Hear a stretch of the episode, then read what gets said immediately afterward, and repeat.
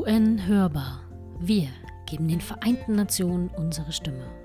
Ein Podcast des Landesverbands Sachsen, Sachsen-Anhalt und Thüringen der Deutschen Gesellschaft für die Vereinten Nationen.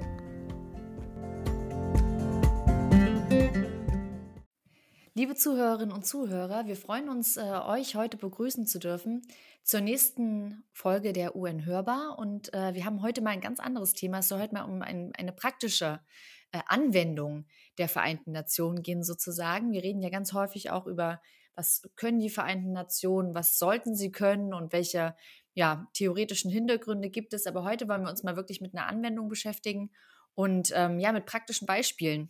Es soll heute nämlich um eine Recherchereise der DGVN äh, gehen in den Niger und äh, insbesondere dabei natürlich um die Probleme des Niger und äh, wie diesen begegnet werden kann mit dem World Food Program.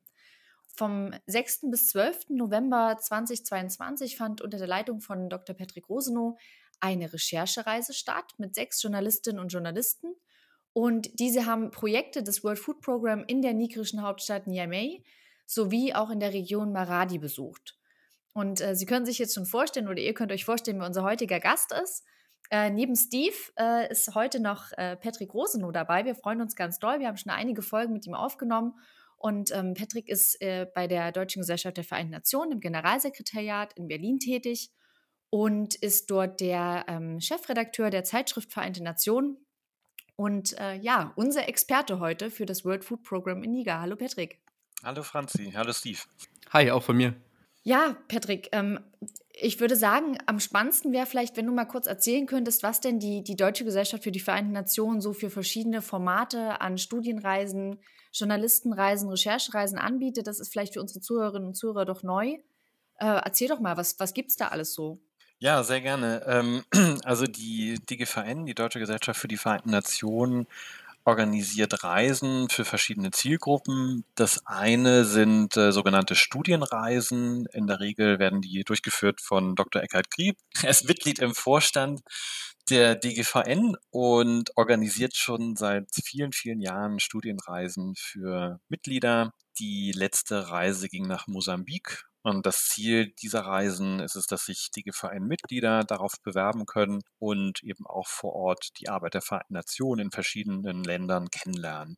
Das zweite Format, was wir anbieten, sind sogenannte Recherchereisen. Früher hießen sie Journalistenreisen. Wir haben die umgenannt in äh, Recherchereisen. Sie richten sich an Journalistinnen und Journalisten, ähm, egal ob hauptamtlich beziehungsweise festangestellt oder freiberuflich. Ähm, auch es geht um ganz unterschiedliche Medien. Also es geht nicht nur um Zeitungen, sondern auch ähm, Radiojournalisten oder andere. Die können sich da bei uns bewerben und in der Regel bietet die DGVN zwei Recherchereisen pro Jahr an. In der Regel geht es dann in Länder des globalen Südens und das sind meistens entwicklungspolitische Themen, Entweder geht es da um Flucht und Migration oder wie jetzt zuletzt mit dem Welternährungsprogramm, dem WFP nach Niger, da ging es äh, um humanitäre Hilfe und Ernährungssicherheit. Also es sind alles unterschiedliche Themen, auf die sich dann die äh, Pressevertreter bewerben können. Und das Ziel dieser Recherchereisen ist es, dass diese deutschen Journalisten ähm, über die Reise und über die Arbeit der UN vor Ort in Deutschland, in deutschen Medien berichten können. Und sie sollen damit eben auch die deutsche Öffentlichkeit über die Arbeit der Vereinten Nationen informieren. Können sie auch gerne kritisch analysieren und begleiten.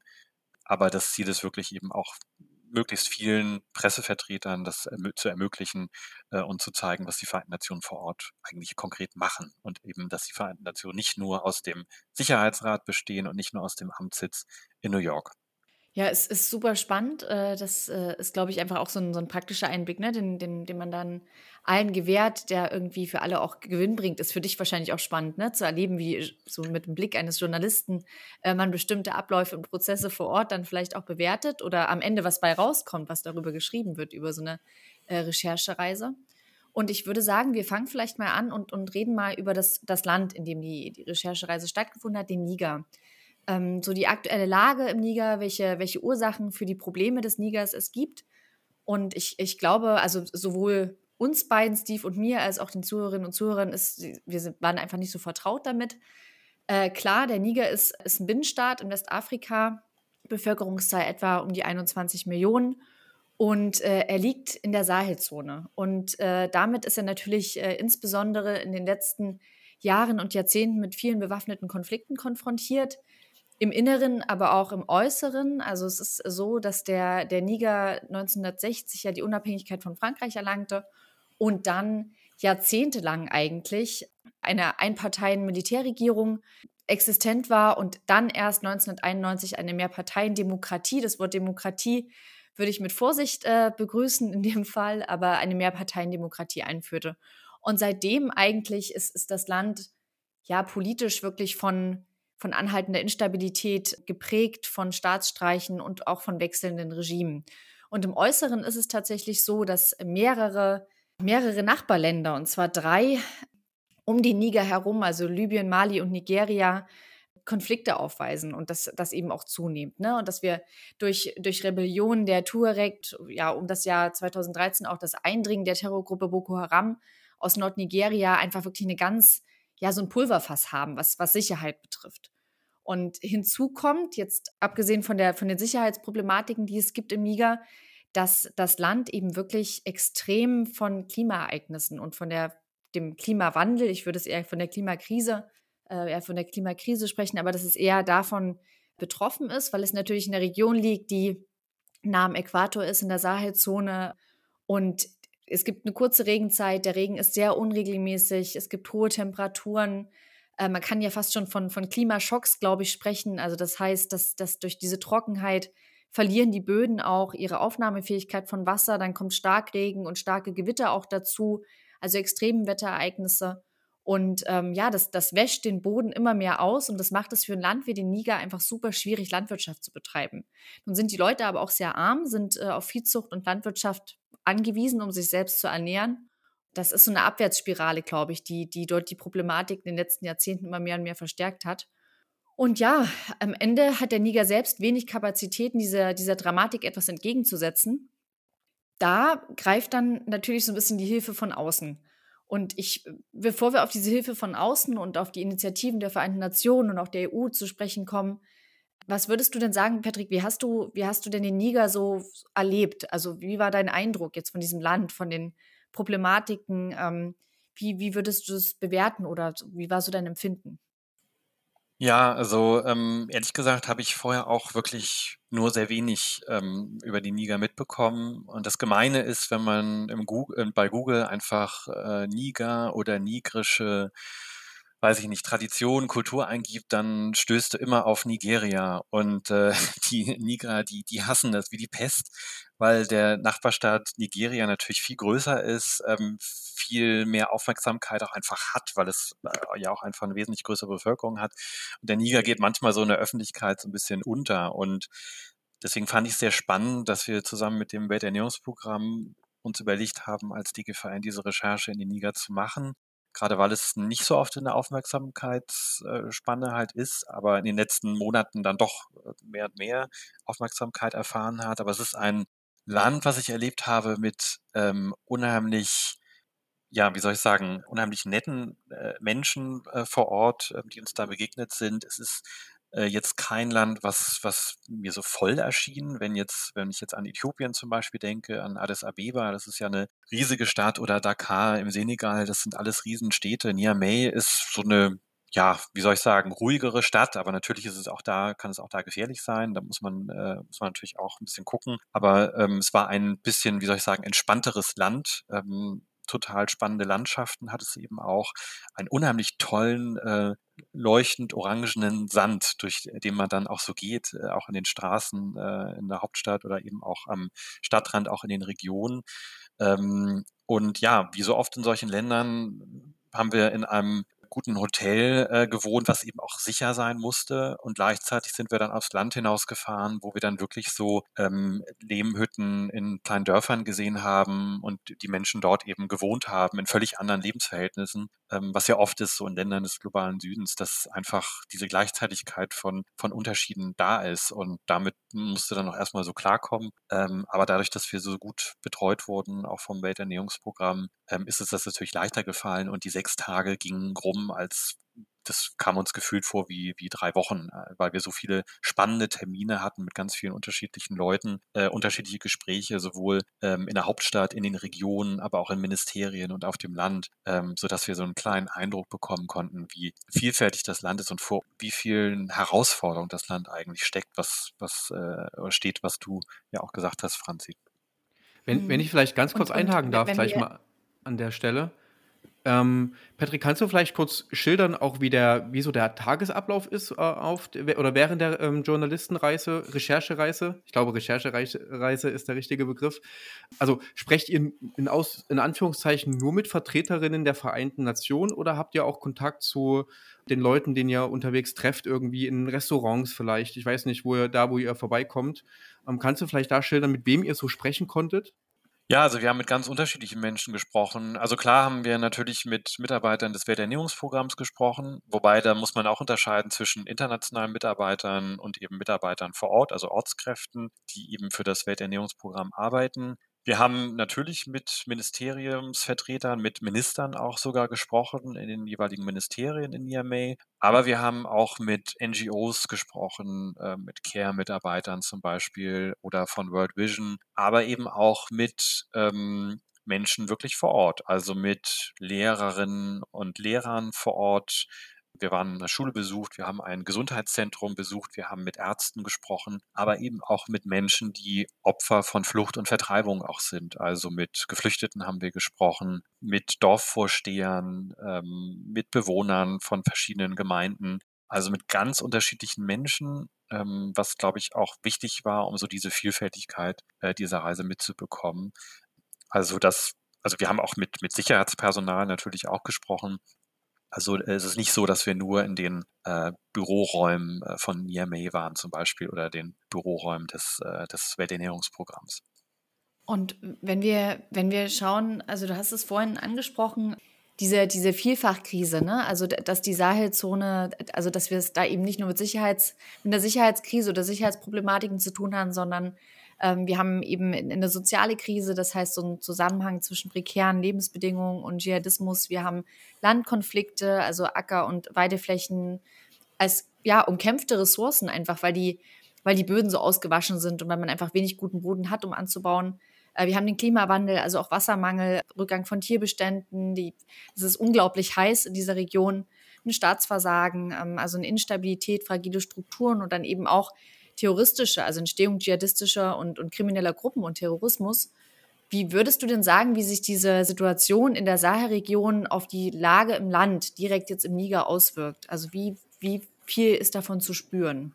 Ja, also ganz konkret. Ähm, wir haben ein äh, Flüchtlingslager besucht und dort haben wir eben auch mit verschiedenen Menschen gesprochen, die ähm, ja vor ein paar Monaten dann ähm, in den Niger geflohen sind. Viele kamen dann aus der Grenzregion, also aus Burkina Faso oder auch aus Mali. Das sind ja beides Länder neben dem Tschad, du hattest es angesprochen, die vor kurzem auch einen Militärputsch ähm, erlebt haben. Und diese Menschen haben eben auch erzählt, dass am Anfang hat sich die Polizei dann irgendwann aus dem Grenzgebiet zurückgezogen und dann später auch das Militär. Und ähm, wenn die, die Sicherheitskräfte von Niger zurückziehen oder zu wenig sind, dann werden auch die Dörfer in der Grenzregion überfallen. Entweder von Banditen, Kriminellen, dann wird halt alles ausgeraubt, die Menschen überleben aber in der Regel, ähm, oder es kommen dann wirklich Dschihadisten, Boko Haram oder der Islamische Staat äh, Westafrikas zum Beispiel oder andere. Und die töten natürlich auch Dorfbewohner oder entführen eben auch die Kinder, um sie später auch rekrutieren zu können als äh, weitere Nachfolger und, und, und Anhänger dieser Bewegung. Und eine Frau erzählte eben auch, dass ähm, eine Gruppe alle in eine Moschee ja gescheucht hat und eben auch damit gedroht hat, wenn diese Bewohner bis zum nächsten Morgen immer noch in der Moschee sind, dass sie dann getötet werden. Und natürlich haben viele dann, viele Menschen dann auch aus den Dörfern die Flucht ergriffen, sind dann wirklich kilometerweit äh, zu Fuß ja auch in der Regel gelaufen, geflohen vor, vor diesen Gruppierungen und haben dann in verschiedenen Flüchtlingslagern in Niger äh, Zuflucht gefunden. Und diese Flüchtlingslager, also ungefähr 300.000 Flüchtlinge kommen aus Mali, Nigeria, Burkina Faso, die der Niger bislang relativ unkompliziert übrigens auch aufnimmt. Also das war auch nochmal interessant zu sehen. Also es gibt ähm, bislang eigentlich keine Abwehrmechanismen der Regierung, ähm, sondern die werden in der Regel alle irgendwie aufgenommen. Und zu den 300.000 Flüchtlingen gibt es auch 365.000 Binnenflüchtlinge, die innerhalb des Landes fliehen und die verschlechterte Sicherheitslage macht sich auch da sehr deutlich bemerkbar. Und diese Menschen kommen dann in Flüchtlingslager, die werden dann vom UNHCR, also vom UN-Flüchtlingshilfswerk betrieben, aber eben auch vom Welternährungsprogramm unterstützt, was so die, die Nahrungsversorgung angeht. Aber diese Menschen hoffen natürlich, dass sie wieder zurückkommen können in ihre Dörfer, aber ihre Dörfer werden in der Regel abgebrannt abgefackelt, sodass es eigentlich keine Perspektiven mehr gibt, zurückzukehren. Und diese Flüchtlingslager eben auch eine Dauerunterkunft werden. Und das geht so weit, dass die Vereinten Nationen zusammen mit UNICEF dort Schulen aufbauen. Schulen aufbauen, aber eben auch Kantinen, ähm, um die Lebensmittelversorgung zu gewährleisten, weil klar ist, dass diese Menschen jetzt erstmal für die nächsten Jahre wahrscheinlich dort bleiben müssen, sodass diese Flüchtlingslager immer mehr so zu kleineren Städten werden. Die sind im Niger, soweit ich das gesehen habe, ähm, nicht, noch nicht so groß wie in anderen afrikanischen Ländern.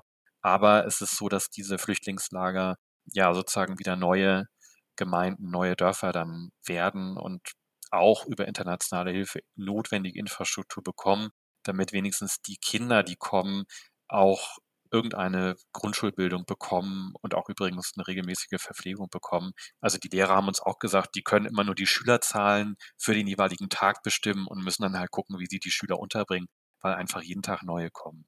Also das war, ja, war wirklich auch sehr bedrückend, aber die Lehrerinnen, die wir da interviewen konnten, die haben uns eben auch gesagt, dass sie die Arbeit total gerne machen, dass sie sich aber natürlich Klassenräume wünschen, nicht so wie das hier bei uns ist, ähm, sondern eben die wenigstens ein Dach über dem Kopf haben. Also es gibt dann teilweise so Klassenräume, die haben wirklich, ähm, ja, sind so teilweise mit Holz und so, so Palmblättern eben überdeckt, sodass die Kinder da nicht in der prallen Sonne lernen müssen. Ähm, also das ist teilweise recht notdürftig gemacht und da wird versucht natürlich eine Infrastruktur aufzubauen. Aber das ist manchmal noch sehr notdürftig alles und ähm, das war doch sehr bedrückend dann auch so zu sehen. Also die mangelnde Sicherheitslage ist wirklich ein Problem aber eben auch, äh, Franzi, du hast es ja angesprochen, ne? also der Klimawandel ist ein Problem, der Konflikt zwischen ähm, Ackerwirtschaft und eben nomadischen, nomadisch betriebenen Viehherden, sozusagen das Ackerland wird weniger, das heißt, der Konflikt wird dadurch auch größer. Das ist ja auch nichts Ungewöhnliches. Ne? Also in Berlin zum Beispiel wird es natürlich auch, der, der Platz, der Raum wird enger einfach in einer Großstadt. Ähm, dadurch entstehen einfach Konflikte. Und so ist es dann eben im Niger auch über Landkonflikte, ähm, die durch den Klimawandel, ähm, also das Land, das durch den Klimawandel weniger fruchtbar wird, entstehen eben auch mehr Konflikte, Armut, Ernährungsunsicherheit, aber eben auch durch den Terrorismus und die grenzüberschreitende Kriminalität sind viele, viele Menschen, die dann wirklich ja ihre Dörfer verlassen müssen und in, in Flüchtlingslagern äh, ankommen müssen das spiegelt ja nochmal, äh, oder du hast quasi nochmal zusammengefasst, das, was Franziska vorhin schon angedeutet hat. Also, äh, wir haben auch bei unseren Vorbereitungen gelesen, man spricht häufig von einer multiplen Krise, sowohl für die gesamte Sahelregion als auch quasi für den Niger, weil alles, was Franzi vorhin schon aufgezählt hat und was du jetzt nochmal im Detail beschrieben hast, spiegelt sich sozusagen vor Ort wieder. Also Sicherheitsbedrohungen, Problematiken, die sich äh, aus dem Klimawandel und klimatischen Veränderungen äh, ergeben, dann so eine Art äh, Spirale zwischen Armut, auch Hunger natürlich, über das wir über Hunger, über den wir noch später weiter sprechen werden, und dann eben auch die Unterstützung für terroristische Gruppierungen oder auch für Kriminalität. Also eine sehr schwere oder sehr schwierige Ausgangslage. Und Franzi hat vorhin auch schon angedeutet, dass der Niger als ein Land betrachtet wird, das sozusagen mit diesen vielen Krisen und Problemen davon betroffen ist und gleichzeitig relativ wenig eigene Kapazitäten hat, um diesen zu begegnen.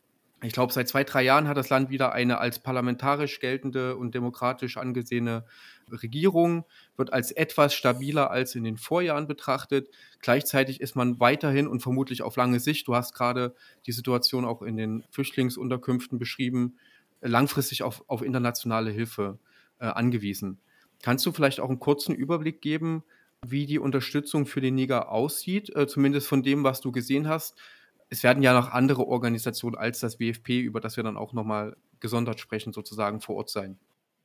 Genau, also wir haben ja ähm, nicht nur Flüchtlingslager besucht, sondern auch Schulen. Ähm, wir haben auch ein Gesundheitszentrum besucht. Das sind alles so Orte, zentrale Orte, Anlaufstellen für Menschen eben mit unterschiedlichen Bedürfnissen. Also über das Flüchtlingslager hatte ich ja gerade schon gesprochen. Bei dem Gesundheitszentrum war es so, was uns gezeigt wurde, das war äh, in Hualam, das ist ein Ort ungefähr so 100 Kilometer entfernt von Niamey. Dort sind wir hingefahren. Das war dann auch schon so ein bisschen unsicher. Wir sind dann auch ständig mit einer Militäreskorte ähm, gefahren und mussten auch vor der Dämmerung dann auch zurückfahren, also weil das Militär uns sonst nicht weiter eskortieren würde.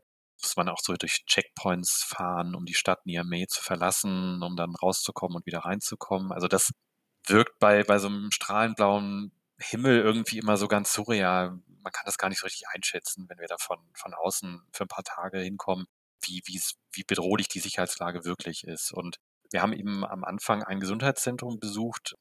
Das wurde nicht nur vom Welternährungsprogramm betrieben, sondern natürlich auch von der WHO, vom UNHCR, von UNICEF, also verschiedene UN-Sonderorganisationen, die sich dort ja die Aufgaben jeweils aufteilen und eben für so eine Gesundheitsversorgung sorgen. Die Leute, die dort waren, sind aber nicht unbedingt ähm, gekommen, weil sie jetzt ein gebrochenes Bein haben oder sonstige äh, Unfälle oder so, sondern die sind gekommen, vor allen Dingen die Kinder, aufgrund von Unterernährung, von Mangelernährung. Und in den kleinen Dörfern gab es dann keine Ärzte, geschweige denn irgendwelche Gesundheitszentren, sodass die Menschen, wenn die Kinder wirklich dehydrieren oder auch von Unterernährung dann betroffen sind, dass die dann zu Fuß wirklich mehrere Kilometer zu Fuß gehen zu so einem Gesundheitszentrum, weil es natürlich auch keinen Krankenwagen gibt oder wenn es welche gibt, dann fahren die aus Sicherheitsgründen auch nicht mehr in, in alle Regionen. Die Menschen kommen dort an, vor allen Dingen Mütter mit ihren Kindern waren dort und dann gibt es erstmal eine Erstversorgung. Und diese Erstversorgung wird dann über die unterschiedlichen UN-Organisationen durchgeführt und das Welternährungsprogramm war eben vor allen Dingen für die Ernährung der Menschen in dem Gesundheitszentrum zuständig. Und das war dann wirklich eher so humanitäre Hilfe, also so Erstversorgung, was das äh, WFP dort durchführte, während dann im, im Flüchtlingslager, äh, wenn es dann um Schulen geht, da geht es dann schon nicht mal mehr um humanitäre Hilfe, sondern da geht es auch so ein bisschen darum, überhaupt so eine ähm, regelmäßige so ein regelmäßiges Essen in Schulen überhaupt anzubieten, auch in Dörfern dann, äh, was das Welternährungsprogramm dann macht, dass es so Mahlzeiten anbietet für Schüler, auch in Dörfern, wo dann manchmal auch Schulen gebaut werden von durch internationale Organisationen. Und man sieht halt einfach dort in der humanitären Hilfe tummeln sich natürlich ganz viele Organisationen. Das sind ja auch nicht nur UN-Organisationen, das sind auch viele NGOs. Also beispielsweise haben wir da auch Zelte gesehen vom äh, norwegischen Refugee Council oder von CARE gibt es dann Mitarbeiter, ähm, auch von äh, muslimischen Organisationen, die haben wir dann bei uns im Hotel getroffen. Also ganz unterschiedliche Organisationen, die sich dort tummeln. Von der EU gibt es Hilfsmaßnahmen und immer, wenn wir dann so an Straßen längs gefahren sind mit unserem UN-Konvoi, der wie gesagt auch militärisch eskortiert werden musste, ähm, dann sieht man immer an den Straßen Rändern so weiße Schilder, wo dann die Geldgeber stehen, also an verschiedenen Projekten. Also es ist wirklich so eine, so eine Ausstellung, ähm, muss man fast sagen. Das wirkt alles so ein bisschen ja, merkwürdig, um ehrlich zu sein. Also da gibt es dann ein Schild vom, von den UN, von der EU, ähm, bilaterale Hilfe. Also alle, die Geldgeber sind, die bekommen dann so ein weißes Schild und dann steht dann eben das entsprechende Land oder die entsprechende Organisation drauf. Also ganz viele Akteure, die sich dort tummeln, die Zusammenarbeit funktioniert, glaube ich, so weit ganz gut, wobei ich aber auch sagen muss, dass wir diese Reise ja vor allen Dingen mit dem Veterinärungsprogramm gemacht haben. Wir hatten jetzt leider nicht die Möglichkeit, ähm, mit anderen UN-Organisationen nochmal zu sprechen. Das ist natürlich auch nochmal, kann man auch nochmal so bewerten, dass die UN-Organisationen natürlich auch untereinander konkurrieren, wenn es um Geldmittel geht, aber auch um Aufmerksamkeit, dann möchten natürlich die unterschiedlichen UN-Organisationen eher ihre Projekte zeigen und jetzt nicht noch andere Projekte von anderen UN-Organisationen. Das ist aber eher der Tatsache geschuldet, dass diese Organisationen oftmals ja fast komplett von freiwilligen Geldbeiträgen von Staaten abhängig sind und wirklich gucken müssen, woher kommt das Geld jetzt für unsere Projekte. Ja, und das führt dann auch manchmal natürlich zu, zu komplexen, wie soll ich sagen, komplexen Ereignissen vor Ort. Glaubst du, dass deshalb auch diese Schilder, mich würde das mit diesen Schildern irgendwie nochmal interessieren, da nochmal nachzuhaken, weil ich das irgendwie ganz bemerkenswert finde. Glaubst du auch, dass deshalb diese Schilder da so stehen, um zu zeigen, hey, wir haben unsere Gelder hierfür verwendet und das ist so ein bisschen wie so eine, wie so eine Legitimation im Land zu sein. Man hat das ja auch häufig bei Friedensmissionen, dass es immer so ein bisschen die Legitimation ist. Wer ist vor Ort, wer bekommt das Geld, wie viel Budget bekommt man von den Mitgliedstaaten. Also glaubst du, deshalb wird es nach außen getragen? Klar, natürlich. Wobei, man muss aber auch sagen, das haben wir natürlich auch äh, generell, auch in Deutschland im Politischen. Ne? Also jetzt in der Kommunalpolitik äh, wird dann gesagt, das sind jetzt die Gelder von den und den Lottomitteln oder von der und der Einrichtung und Institution. Ne? Also ich glaube, das ist jetzt nicht großartig anders. Aber mir war das nicht so ganz klar, dass es diese Schilder nicht nur an den jeweiligen Projekten vor Ort gibt, sondern auch, wie gesagt, wirklich am Straßenrand.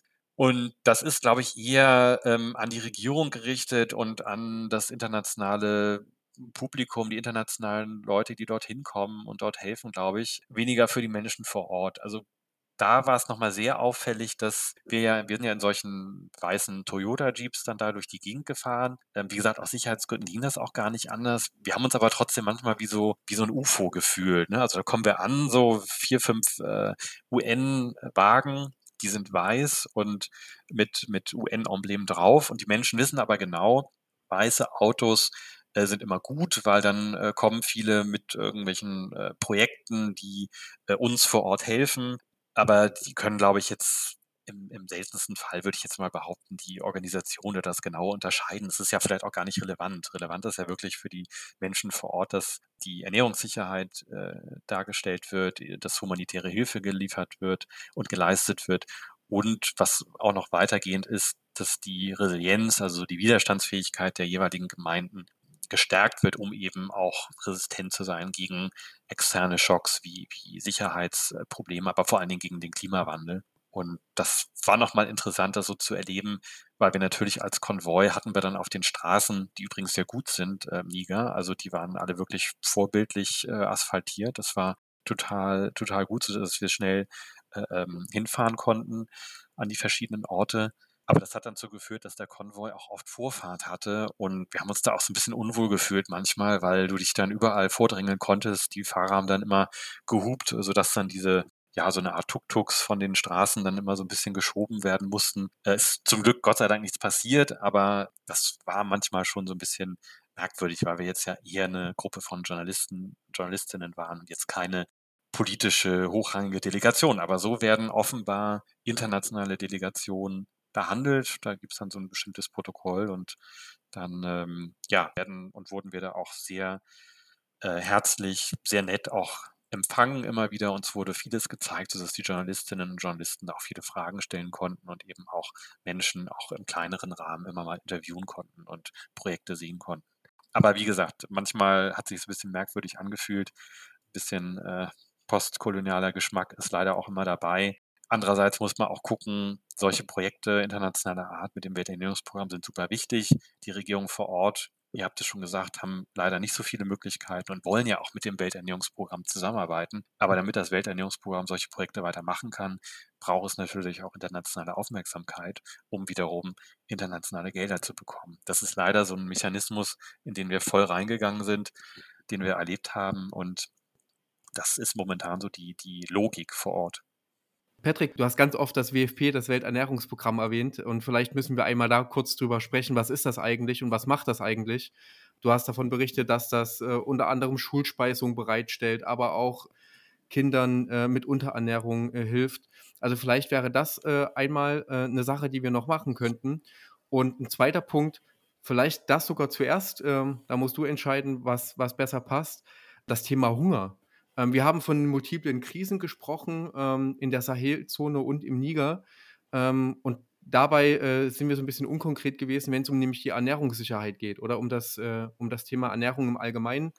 Ich habe unter anderem gelesen, dass der Niger eine der am stärksten wachsenden Bevölkerungen weltweit sogar hat, gleichzeitig aber die Nahrungsmittelversorgung aufgrund der Dinge, die wir jetzt schon besprochen haben, sehr schwierig ist und das deswegen unter anderem auch das WFP, das World Food Program, ein sehr relevanter Akteur sozusagen vor Ort ist, um humanitäre Hilfe zu leisten. Deswegen kannst du vielleicht kurz auf die, auf die Situation äh, mit Blick auf das Thema Hunger eingehen und vielleicht danach, da haben wir bestimmt auch ein paar Anschlussfragen, das WFP einmal kurz beschreiben sozusagen. Ja, Franzi, du hattest das angesprochen am Anfang und ich hatte nochmal rausgefunden, also es sind mittlerweile fast 25 Millionen Einwohner, die dort leben äh, in Niger. Ganz junge Bevölkerung, extrem jung. Die Bevölkerung wird sich jetzt in ja, knapp 20 Jahren ungefähr verdoppeln und der Niger hat die größte oder höchste Geburtenrate. Also die durchschnittliche Frau hat in Niger ungefähr sechs bis sieben Kinder. Oft ist es so, es gibt teilweise dort noch Polygamie und Frauen werden teilweise mit zwölf oder 14 Jahren auch verheiratet. Also sie werden verheiratet. Das ist durchaus üblich und in den Dörfern haben wir das auch mal wieder erlebt. Ähm, das ist die Realität. Und es ist so, dass aufgrund dieses sehr starken Bevölkerungswachstums und gleichzeitiger der Niger hat einen jährlichen Importbedarf von so 20 Millionen Tonnen Getreide und ein Anstieg von 5 Prozent ist ungefähr jährlich nötig, um die, den Hunger der Bevölkerung auch zu decken. Und ähm, das stellt natürlich die, dass die Regierung, aber auch die internationale Gemeinschaft äh, vor enorme Probleme, weil wir haben, wie gesagt, diese multiplen Krisen, wir haben diesen, den Klimawandel und die das Problem eben, dass das Land teilweise immer unfruchtbarer wird. Also der Niger verliert ungefähr 100.000 Hektar Ackerland pro Jahr. Und das Land ist eigentlich sehr fruchtbar. Also wir haben das vor Ort auch gesehen. Wenn es bewässert werden kann, wenn man das Wasser gut nutzen kann wenn es dann auch regnet, dann kann man relativ schnell Mangos pflanzen. Also ganz viele verschiedene Früchte und Nahrungsmittel, ähm, sodass der Boden eigentlich alles wirklich hergibt. Das mag man kaum, mal, äh, kaum glauben, weil von oben sieht der Boden wirklich äh, fast wüstenähnlich aus, aber ähm, wir waren ja auch dann eher zu einer Trockenzeit dort, aber in der Regenzeit sieht es dann ganz anders aus.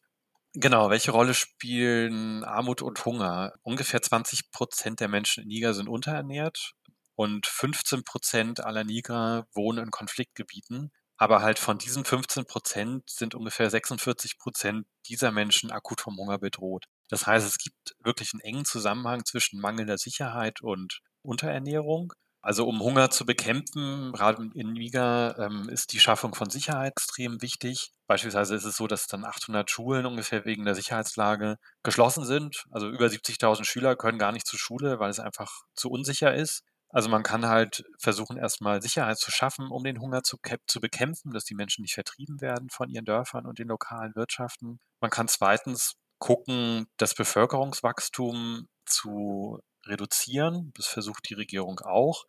Beispielsweise durch den äh, massiven Ausbau von Schulen, durch Bildung, insbesondere für Mädchen, damit diese eben nicht so schnell früh verheiratet werden und später natürlich auch die Familienplanung entscheidend mit beeinflussen können. Bildung ist total wichtig äh, als drittes. Und das, das äh, Letzte ist halt, dass man versucht, diese Ernährungssicherheit zusammen mit dem Welternährungsprogramm in den Griff zu bekommen, dass die Gemeinden eigenständig ähm, Landwirtschaft wieder betreiben können und dass der Boden auch wieder fruchtbar gemacht wird. Das ist nochmal so eine andere Maßnahme, damit eben diese Bevölkerung nicht von humanitärer Hilfe abhängig ist, weil humanitäre ist natürlich kurzfristig angelegt, aber schafft keine, keine ähm, längerfristige Resilienz. Was die Ernährung angeht, haben wir ein ganz interessantes Projekt gesehen. Das war in Maradi. Das ist ähm, eine Region, die ist ungefähr so 600 Kilometer östlich von Niamey. Auch alles im Süden des Landes. Also ein Großteil der Bevölkerung in Niger lebt überhaupt auch im Süden. Das ist so ein relativ schmaler Landstrich. Im Norden ist sowieso eher Wüste. Dort lebt kaum, kaum jemand. Das ist ein bisschen so ähnlich wie in Mali von der Verteilung. Und in Maradi war das so. Dort haben wir eine Community, eine Gemeinde besucht, die gleichzeitig eine Schule hat und in dieser Schule bietet das Welternährungsprogramm eine feste Mahlzeit den Schülern an. Das führt dazu, dass immer mehr Eltern aus dem Dorf ihre Kinder zur Schule schicken. Nicht unbedingt, damit die Kinder ganz viel lernen, sondern weil die Eltern wissen, dass die Kinder einfach eine feste Mahlzeit bekommen pro Tag. Also das ist einfach so die Grundvoraussetzung, um alles andere zu schaffen, zu lernen, sich weiterzuentwickeln, die Gemeinschaft weiterzuentwickeln. Und diese konkrete Maßnahme ist relativ erfolgreich. Wie so oft fehlen dort aber auch die Mittel. Also ich habe nochmal nachgeguckt, ungefähr so 11 Prozent der nigrischen Schulen insgesamt bieten der Bevölkerung oder den Schülern übrigens ein festes Essen, eine feste Mahlzeit an oftmals mit Hilfe des Welternährungsprogramms, aber längst eben nicht in allen Schulen. Wenn man das in allen Schulen anbieten würde, dann würde es ungefähr so 150 Millionen US-Dollar kosten pro Jahr. Das kann die nigrische Regierung sich nicht leisten. Das Welternährungsprogramm kann sich es auch nicht leisten. Ähm, die können nur für eine bestimmte Anzahl von Schulen, können diese Pilotprojekte, mehrere äh, hunderte Schulen können sie versorgen das den anbieten und zeigen, wie erfolgreich das ist. Ähm, das ist jetzt vielleicht nicht ganz so spektakulär, aber es ist extrem wichtig, das vor Ort zu sehen, dass die Schüler dort lernen, die haben eine feste Mahlzeit, die sind versorgt und die Familien haben ein Problem einfach weniger, was jetzt so Ernährungssicherheit oder Ernährungsmangel angeht. Und das ist, glaube ich, schon mal so ein wichtiger Faktor, den wir dort auf jeden Fall gesehen haben. Es gab auch übrigens an den Schulen so Schulgärten, also wo die Schüler selbst mit Lehrern Obst und Gemüse anbauen, das bewässern, also wirklich so Verantwortung übernehmen und das Essen, essen die dann in der Schule. Also das gibt's dann als Nahrung, was sie dort selbst anbauen, also dass dann wirklich so kleine wirtschaftliche Kreisläufe geschaffen werden in solchen kleinen Gemeinden. Und das ist eigentlich sehr nachhaltig äh, für, diese, für diese Region, für diese Community.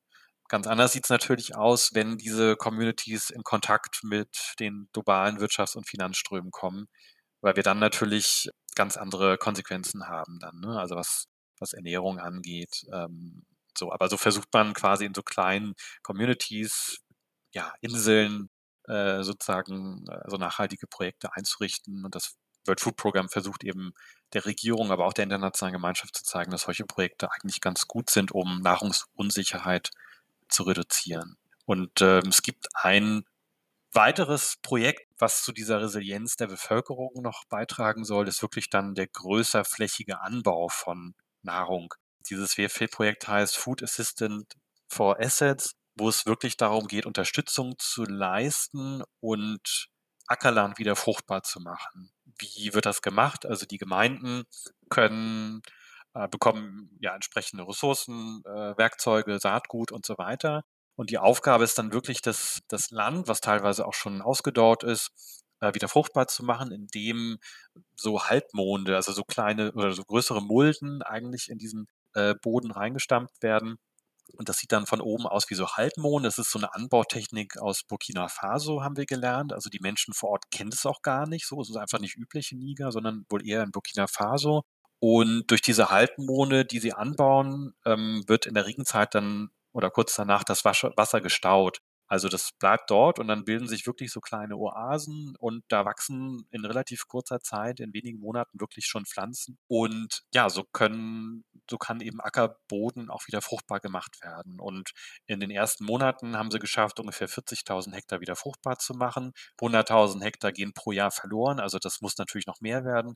Ziel der Regierung ist es ungefähr so 200.000 Hektar wieder fruchtbar zu machen, äh, als, als Land für Acker, Ackerbau fruchtbar zu machen. Aber es zeigt, dass es trotz des Klimawandels möglich ist, Land wieder fruchtbar zu machen. Das haben die uns vor Ort gezeigt. Das sah wirklich spannend aus. Viele Gräser wuchsen dann dort wieder ähm, und dann zur Regenzeit sieht es dann natürlich noch mal grüner aus.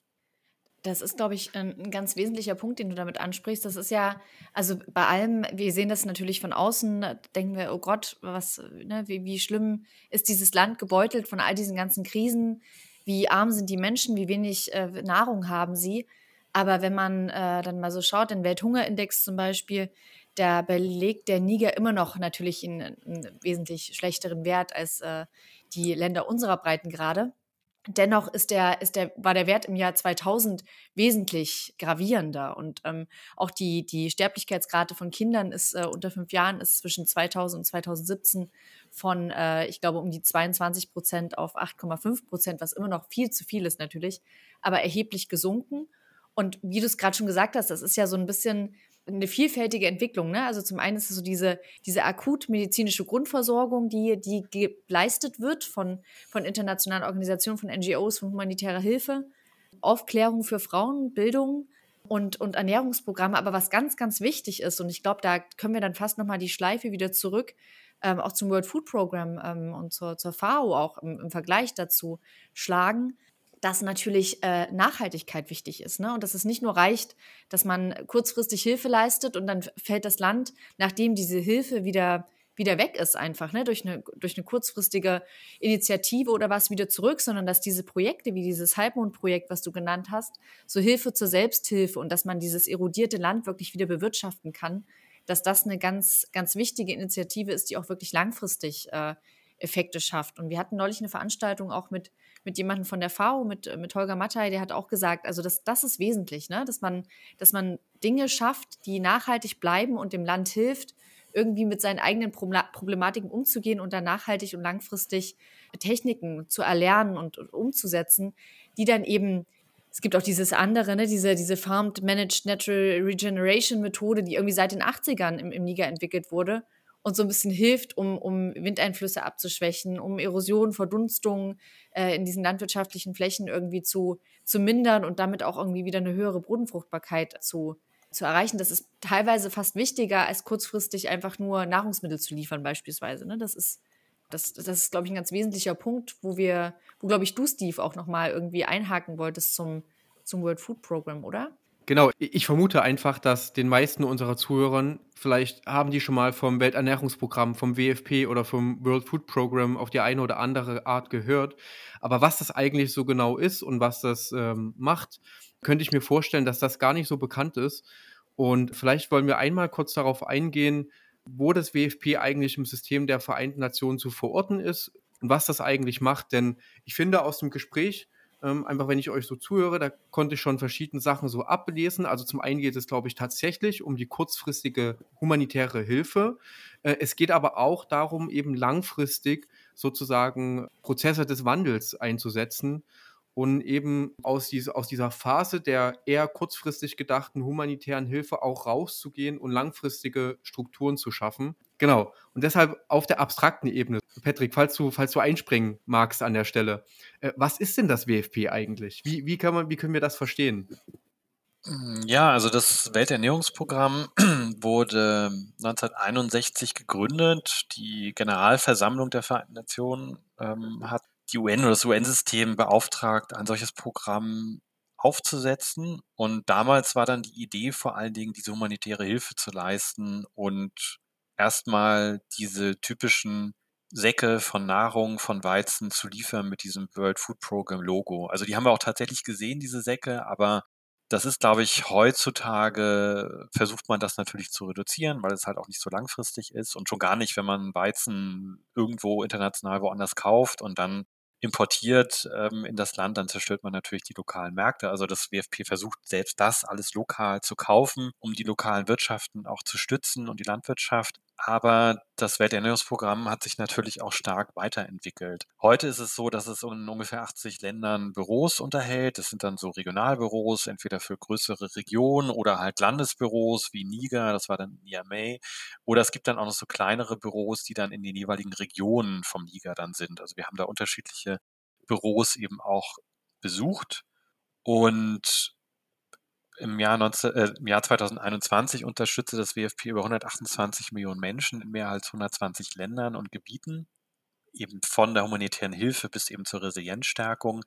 Ähm, die große weitere Stärke des äh, WFP ist es auch, es ist eigentlich so der größte äh, Logistikbetrieb eigentlich der Vereinten Nationen. Also sämtliche Sonderorganisationen kommen immer auf äh, Fahrzeuge, Flugzeuge des Welternährungsprogramms zurück. Also es ist sozusagen auch so der größte Fuhrpark der UN. Das ist auch ganz interessant. Die haben global, haben sie in unterschiedlichen Staaten auch so zentrale Lager, auch für die ganzen Gerätschaften so, ähm, sodass sie möglichst ähm, von unterschiedlichen Hubs weltweit agieren können. Der Hauptsitz ist in Rom, da wo ja auch die Welternährungsorganisation, ähm, die FAO, ihren Sitz hat. Das Welt World Food Program ist aber eher so, kommt eher so aus der humanitären Hilfe. Das hat sich aber natürlich im Laufe der Jahrzehnte weiterentwickelt und die Eigenschaft vor solchen internationalen Organisationen oder jetzt von Programmen ist ja auch die, dass man sich selbst äh, erhalten will, böse gesagt, aber die sehen natürlich auch, dass die Probleme, die Ursachen von humanitärer Hilfe eigentlich viel komplexer sind, als wenn man jetzt nur irgendwelche Lebensmittel ähm, der Bevölkerung vor Ort zur Verfügung stellt, sondern man muss das so zum einen auch die Ursachen bekämpfen, um langfristig den Menschen auch menschliche Sicherheit ähm, zu geben. Und daraufhin hat das Welternährungsprogramm äh, seit einigen Jahren eben diese Programme zur Resilienzstärkung aufgebaut, die auch finanziert und gefördert werden und wo es dann wirklich darum geht, so lokale Kreisläufe zur Ernährungssicherheit aufzubauen über Ackerbau, Landwirtschaft betreiben, aber auch die langfristige Lagerung eben von Lebensmitteln, aber auch Saatgut, damit wirklich die Bevölkerung vor Ort in kleinen Lagerhäusern zum Beispiel in den Dörfern äh, Saatgut wieder, wieder ähm, äh, ansetzen können. Ähm, also da hat sich das Programm schon stark weiterentwickelt. Wir sind beispielsweise auch äh, ganz konkret mit einem mit dem Flugdienst der Vereinten Nationen geflogen, UNHAS, United Nations Humanitarian Assistance Service heißen die und äh, das ist ein Flugdienst der Vereinten Nationen, der vom Welternährungsprogramm betrieben wird und der geht in Regionen, in Niger zum Beispiel, wo normalerweise gar keine Flugzeuge hingehen. Ähm, also da werden halt kleinere Flugplätze dann betrieben und ja, da sind dann auch Stewardessen und dann hat man so ein Ticket von den Vereinten Nationen und fliegt dann halt zu einem anderen Ort. Das ist dann für humanitäre Helfer oder eben auch für Presse dann gedacht, diese Flüge. Aber das alles betreibt das Welternährungsprogramm auch. Nicht nur im Niger, sondern auch weltweit woanders. 2020 hat das Programm den Friedensnobelpreis bekommen für seine Bemühungen für Nahrungsmittelhilfe in Konfliktgebieten und ähm, ja auch im, im Kampf Nahrung, also Kampf dagegen Nahrungsmittel als Kriegs- und Konfliktwaffe eben auch einzusetzen. Ähm, und ja, so wurde dann auch ein, ein Programm der Vereinten Nationen ausgezeichnet. Also spannendes Programm und ich habe mit vielen Leuten auch gesprochen, die dort arbeiten. Das sind eher Leute, die ja, also was ist so die Motivation, dort zu arbeiten? Und das sind eher Leute, die gerne anpacken, die in der Logistik arbeiten, die schnell was erreichen wollen, sinnvolle Projekte vor Ort erreichen wollen. Das sind weniger, würde ich jetzt mal einfach unterstellen, die ja, typischen Schreibtischangestellten, äh, sondern diejenigen, die gerne ins Feld gehen, die gerne mit Leuten vor Ort, mit Partnern reden, um eben den Menschen vor Ort zu helfen. Also es ist ein bisschen andere Philosophie vielleicht äh, als die Menschen, die jetzt im Politischen arbeiten, in New York für den Sicherheitsrat zum Beispiel. Also auch ganz spannend, ähm, dass es dann noch so unterschiedliche Einstellungen natürlich auch gibt und Motivationen, dann dort zu arbeiten. Super interessant. Ich muss sagen, die, die, also meine erste Assoziation war natürlich auch, dass ein, die ähm, humanitäre Hilfe vor allen Dingen im Bezug auf Nahrungsmittel geleistet wird. Und ähm, was ich gelesen habe, ist eben diese Koordinierungsfunktion, die äh, oder Koordinationsfunktion, die das WFP generell im System der Vereinten Nationen wahrnimmt. Das war mir nicht so bewusst, muss ich zugeben. Und im Rahmen des UN-Systems leitet die w das WFP, wenn ich richtig gelesen habe, auch das sogenannte Logistikcluster. Also immer wenn, wie du gesagt hast, Logistik gefragt ist und dazu gehört zum Beispiel auch Telekommunikation. Also egal wo äh, die UN sind und Telekommunikation wird gebraucht, da ist das WFP involviert und dass eben auch die, die Hilfe eben auch digitale Wege geht. Und auch da werden Plattformen gesucht, um Partner zu vernetzen. Es gibt ein Frühwarnsystem, habe ich gelesen. Also ich kann das alles nur ganz grob berichten. So, es gibt ein Frühwarnsystem, mit dem man den Hunger weltweit abbilden will. Häufig wird auch Geld gegeben anstatt Nahrung, habe ich gelesen. Das ist so ein Trend seit ein paar Jahren. Da einfach, wenn Nahrungsmittel nicht verfügbar sind und sowieso gekauft werden müssen, dann gibt man den Menschen eher Geld oder Gutscheine. Im Zweifelsfall. Finde ich sehr interessant. Vielleicht ähm, muss ich noch ergänzen, das WFP arbeitet immer mit den jeweiligen Regierungen zusammen. Ne? Also es gibt äh, zum Beispiel so einen strategischen Plan, bis der aktuelle läuft jetzt, glaube ich, bis 2024, den das Welternährungsprogramm, wenn eine Regierung das WFP angefragt hat zur Hilfe, zur internationalen Hilfe, dann erarbeiten die gemeinsam einen strategischen Plan, was sie erreichen wollen, wie sie es erreichen wollen. Das wird gemeinsam erarbeitet, zusammen mit dem Partnerland. Und dann wird sozusagen diese Strategie verfolgt und dieser Plan abgearbeitet. Und das ist so dieses strategische Rahmenwerk, mit dem dann das WFP mit NGOs vor Ort nochmal wieder zusammenarbeitet. Also das WFP macht ja auch nicht alles selbst, sondern arbeitet dann natürlich mit äh, den, den von mir bereits genannten Organisationen und vielen anderen Partnern dann immer auch zusammen. Das ist auch immer denen nochmal ganz wichtig, das zu sagen. Vielleicht noch eine, eine kritische Bemerkung, das habe ich auch in meiner Vorbereitung gelesen und jetzt auch von, von euch beiden schon gehört, also von Franziska und auch von dir, Patrick, ist die Frage, wie, wie nachhaltig sozusagen ähm, die Projekte sind. Und vielleicht einfach deine Einschätzung dazu. Ich meine, du warst vor Ort, du hast äh, mehr gesehen als äh, Franziska und ich hier.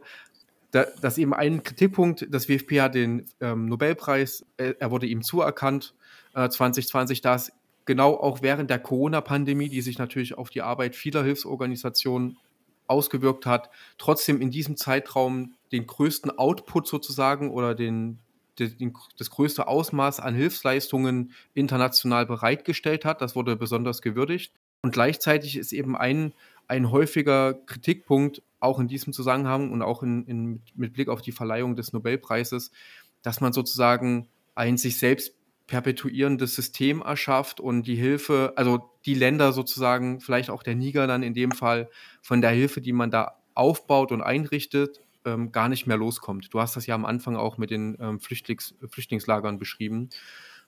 Habt ihr auch darüber gesprochen? Habt ihr auch kritische Themen während der Recherchereise in der Richtung angesprochen?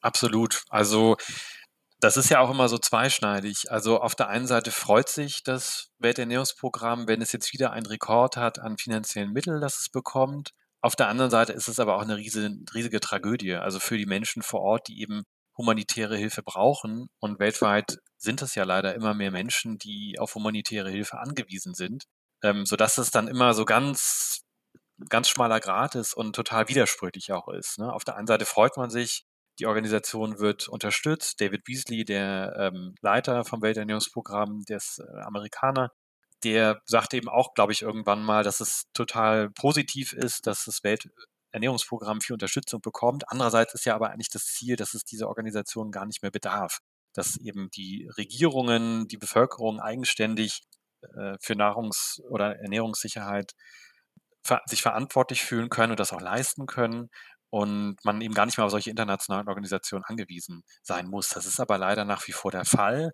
Und was wir uns immer gefragt haben, ist, wenn es dann diese kleinen Gemeinden gibt und dort werden dann auch Schulen gebaut und so, was passiert dann weiter? Ne? Also haben die Kinder irgendwann auch den Anspruch, ich will mich aber jetzt noch weiterentwickeln, ich will jetzt nicht im Dorf bleiben, ich will auch gerne weiterziehen in die Hauptstadt nach Niamey oder sonst wohin. Also sozusagen Bildung ist natürlich total wichtig, führt aber natürlich auch zur, zur zum Wunsch nach weiteren Bedürfnisbefriedigung auch einfach. Und ähm, da haben wir uns dann immer gefragt, wie geht das dann eigentlich weiter? Weil die Menschen wollen ja jetzt wahrscheinlich nicht immer in diesem, in dieser lokalen Wirtschaft abgekapselt bleiben, was in diesen Pilotprojekten sehr sichtbar war. Das wirkte alles super und toll.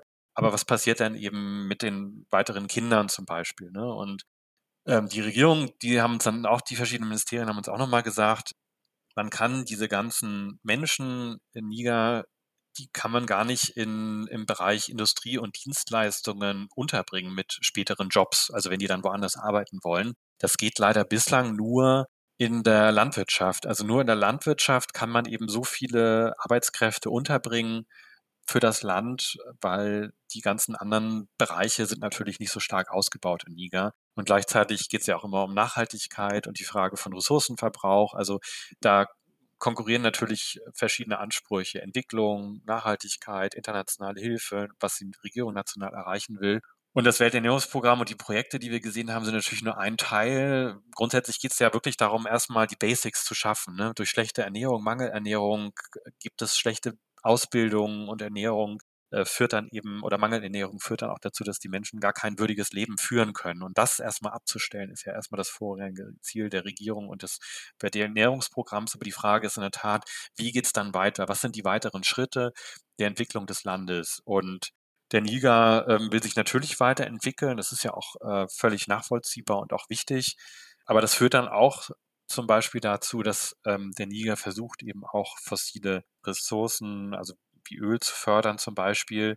Ähm, aber auch aus dem Grund, weil das Land natürlich auch Devisen und, und Einkommen auch braucht, um sich weiterzuentwickeln. Das Land will gar nicht jetzt eine fossile Industrie aufbauen, sondern sieht eben, aha, wir haben, äh, wir haben Bodenschätze, der Niger hat ja auch Uranvorkommen, ähm, die gefördert werden.